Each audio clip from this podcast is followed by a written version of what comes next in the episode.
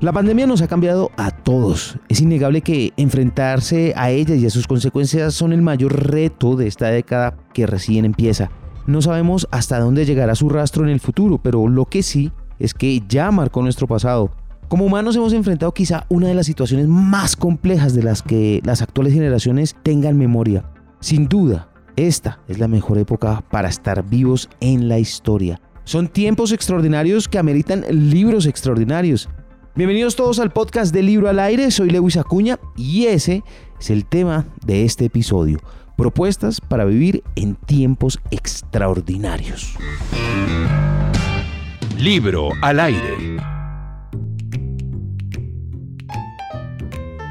Elsa Punset es filósofa, tiene un máster en periodismo y actualmente enseña a niños y adultos a tomar decisiones basadas en la inteligencia emocional. Y no puedo tener más entusiasmo por haber dado con su libro Fuertes, Libres y Nómadas. Elsa, bienvenida. Es un honor tenerte en Libro al Aire y ¿quieres tú explicarme cómo podemos mantener este entusiasmo como el mío pese a una situación tan complicada y que tú llamas extraordinaria? Muchísimas gracias. ¿Tú no has encontrado nada bueno de estos tiempos? ¿Alguna, ¿Alguna pepita de oro en la mina que has encontrado? No, sí, he encontrado muchísimo tiempo para hablar de libros, reseñar libros, grabar videos de libros. Sí, he tenido más tiempo para eso. Sí, sí, hay cosas buenas. ¿Verdad?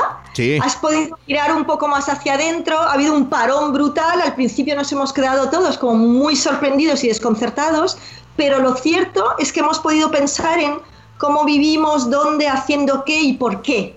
Y hemos podido darnos cuenta de lo importante que es el contacto humano con los demás. Y he querido en Fuertes, Libres y Nómadas, en este libro, acompañar al lector un poco en este viaje interior para saber cómo puede participar de este nuevo mundo que nos viene encima, que es un mundo emocionante. Este libro llega a ti o tú llegas a él a través de la experiencia. ¿Cómo surge que tú escribas? Y claro, yo estaba escribiendo un libro completamente diferente y como a todo el mundo me pilló el encierro en casa y me di cuenta de que estaba escribiendo un libro sobre el estrés de nuestras vidas antes de la pandemia, ¿no? Que era no parar, hacer una cosa, de una cosa a otra. Y esto de repente, claro, le dio la vuelta completamente y quise compartir la reflexión que a mí me inspiró vivir en estos tiempos extraordinarios. Y una de las reflexiones tiene que ver con, con, eso que te decía que te iba a preguntar, ¿no? Sí, sí, sí. Con, con, no olvidar que estos son tiempos extraordinarios por muchas razones. ¿En qué momento, si pudieras elegir, qué momento elegirías para nacer? Y puedes elegir cualquier momento de la historia. Pero piensa bien, ¿eh? No te estoy enviando a que te des un viajecito de placer de tres días. te estoy diciendo nacer, vivir y morir en una época. ¿Cuál? Yo me iría por la época no sé, romana, la época romana. Romana. pues yo te, yo te diría que a lo mejor podrías tener una vida extraordinaria y fantástica en la época romana, pero las probabilidades son muy mucho menores que hoy en día, ¿no? no. Es muy probable que no tuvieses educación ni tuvieses acceso a um, una tecnología que te permita, por ejemplo, comunicarte con personas al otro lado del mundo como estamos haciendo ahora. Tu vida sería probablemente muchísimo más corta. Si fueses mujer, ah, tendrías una vida muchísimo más complicada aún de lo que son las vidas de las mujeres. Es decir, creo que no podemos olvidar que vivimos en la mejor época posible. Estamos esforzándonos de una forma ah, realmente muy intensa ¿no? en superar nuestros problemas y tenemos tecnología para conseguirlo. Tenemos el deseo de superar prejuicios, el racismo, el sexismo. Ah, hablo en Fuertes Libres y Nómadas de otro gran prejuicio que vamos a aprender a resolver poco a poco, que es el edadismo, el rechazar a las personas por su edad. ¿no? Estamos descubriendo muchas cosas acerca de los humanos y yo creo que esta es una época extraordinaria para vivir y que la pandemia está acelerando esos cambios. Así que sí es difícil, por supuesto, pero es que la vida es difícil en cualquier época, pero esta es una época especial. Elsa, pues tal como lo planteas, yo, yo, yo lo creo. Y siento que es así. Pero sigues queriendo ser romano. Sigo queriendo ser romano porque lo mío era ser un gladiador. No, mentiras. tienes las ideas muy claras. Te voy a dejar irte de gladiador y ya hablaremos en nuestra próxima vida. Elsa, es extraordinario estar en este momento, pero cabe aquí preguntarse cómo podría visualizarse entonces el futuro. Está muy bien lo de ahora. Ya tenemos la tecnología, los avances, la medicina, etcétera, lo que estás mencionando, pero ¿y cómo se ve esto de cara al futuro? Espérate que estoy buscando mi bola mágica. no, pero en serio, es una época extraordinaria, pero tenemos graves lacras todavía. Una de ellas es nuestra relación con la naturaleza, y hablo de eso en el libro, ¿no? Y creo que nos ha abierto los ojos em, esta época de estar encerrados en casa, de echar de menos el mundo natural, de ver cómo se despertaba el mundo natural a nuestro alrededor, cómo los animales repoblaban de alguna forma incluso centros de ciudades, ¿no? Donde ya no se atrevían a ir esa conexión con el mundo natural, ese, ese cuidar de las demás especies con las que convivimos, realmente ah, participar con ellas, ¿no? De, de, nuestra empatía, del sentido de justicia humano, eso es algo por hacer. Así que yo creo que vamos a ir a un mundo más verde, más tecnológico aún, lo cual yo creo que es excelente si se utiliza bien esa tecnología, si se utiliza para conectar y cuidarnos yo creo que vamos hacia una sociedad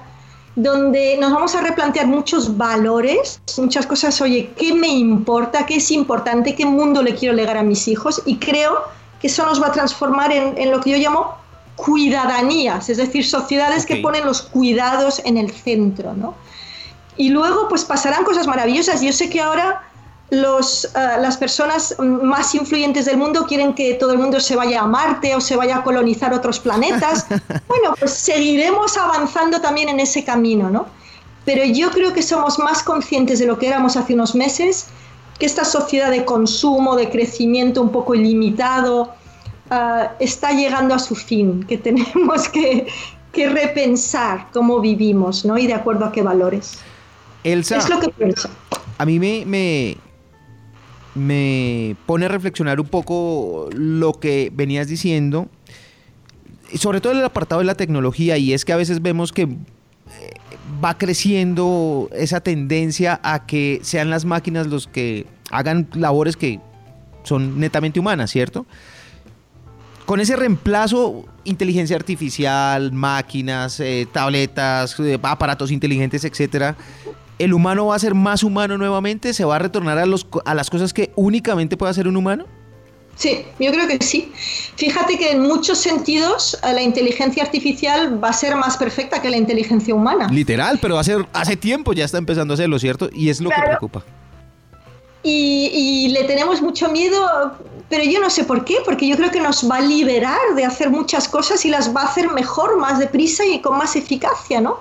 Y lo que nos tenemos que asegurar es que todo ese tiempo eh, redundante que vamos a tener en nuestras manos, pues seamos capaces de ocuparlo de una forma que, que, que, a, los humanos nos, nos dé felicidad, nos, nos, como que, y hablo mucho en el libro, ¿no? De la necesidad que tenemos de despertar, de, mantener vivo al, niño ese de 6, 7 años que todos llevamos dentro y preguntarle qué te falta, ¿no? Que siga soñando ese niño y que nuestras vidas de alguna forma reflejen mejor todo aquello que hace que nos merece la pena vivir. A ver, vivir es difícil.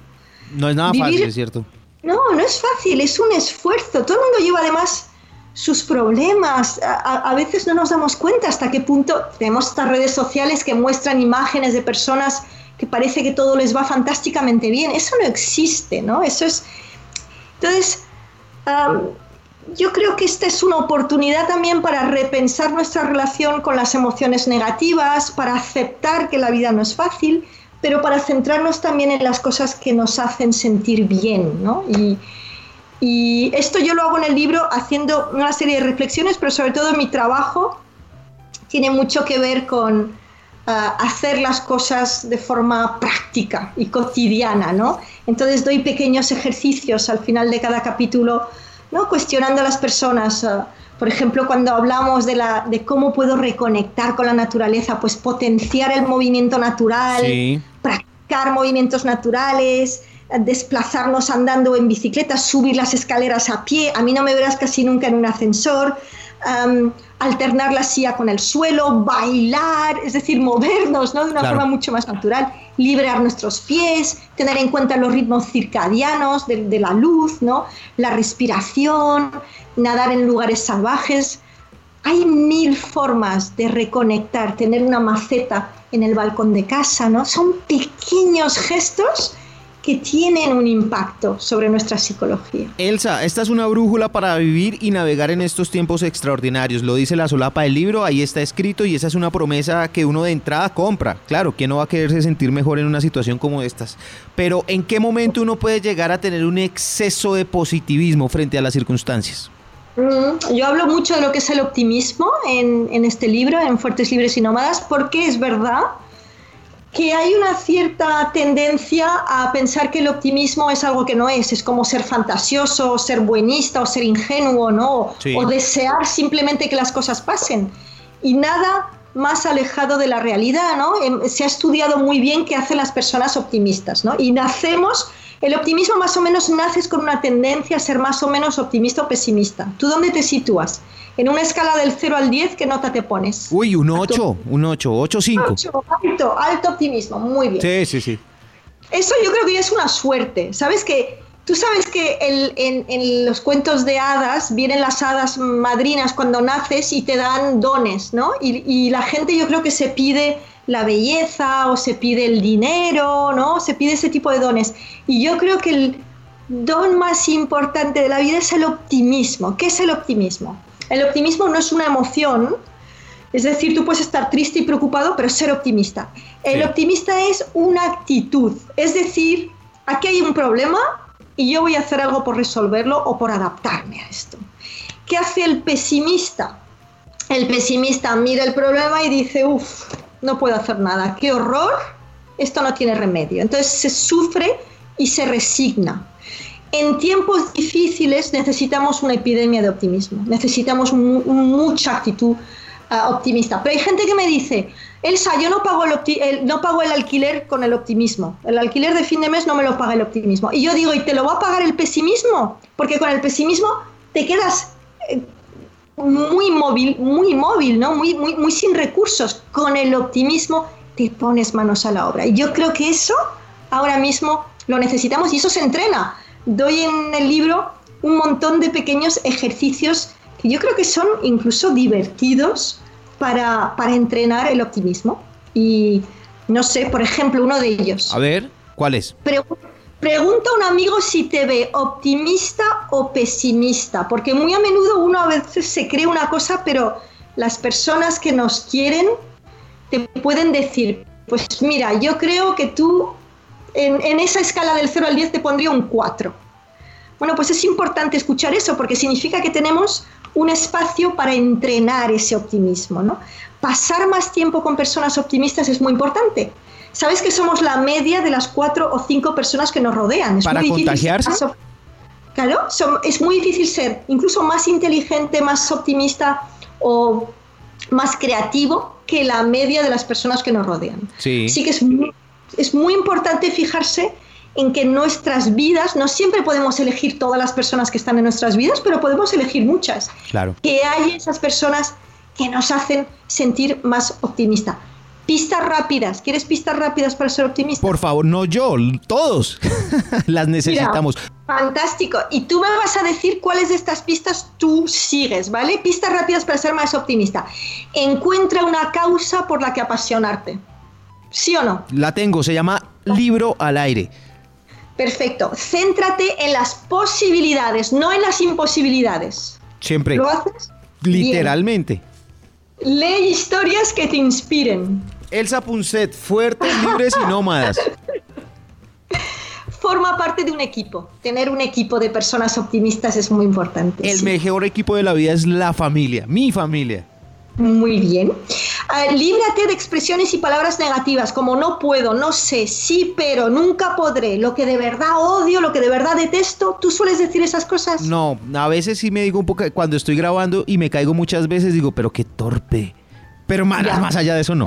Sí, lo dices cariñosamente. Sí, sí, sí. Bueno, una última, te digo, practica a menudo el agradecimiento activo. Es un excelente antídoto contra lo negativo. Fíjate, como tenemos el sesgo negativo del cerebro y tendemos a fijarnos en lo malo, tú cuando te vas a dormir por la noche, ¿en qué piensas? ¿Las cosas buenas que te han pasado o las cosas malas que te han fastidiado, que te han molestado? No, no puedes pensar en las cosas negativas porque no podrías dormir.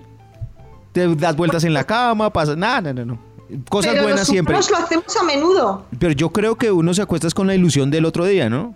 Decir, bueno, mañana Pues- sí arranco con esto.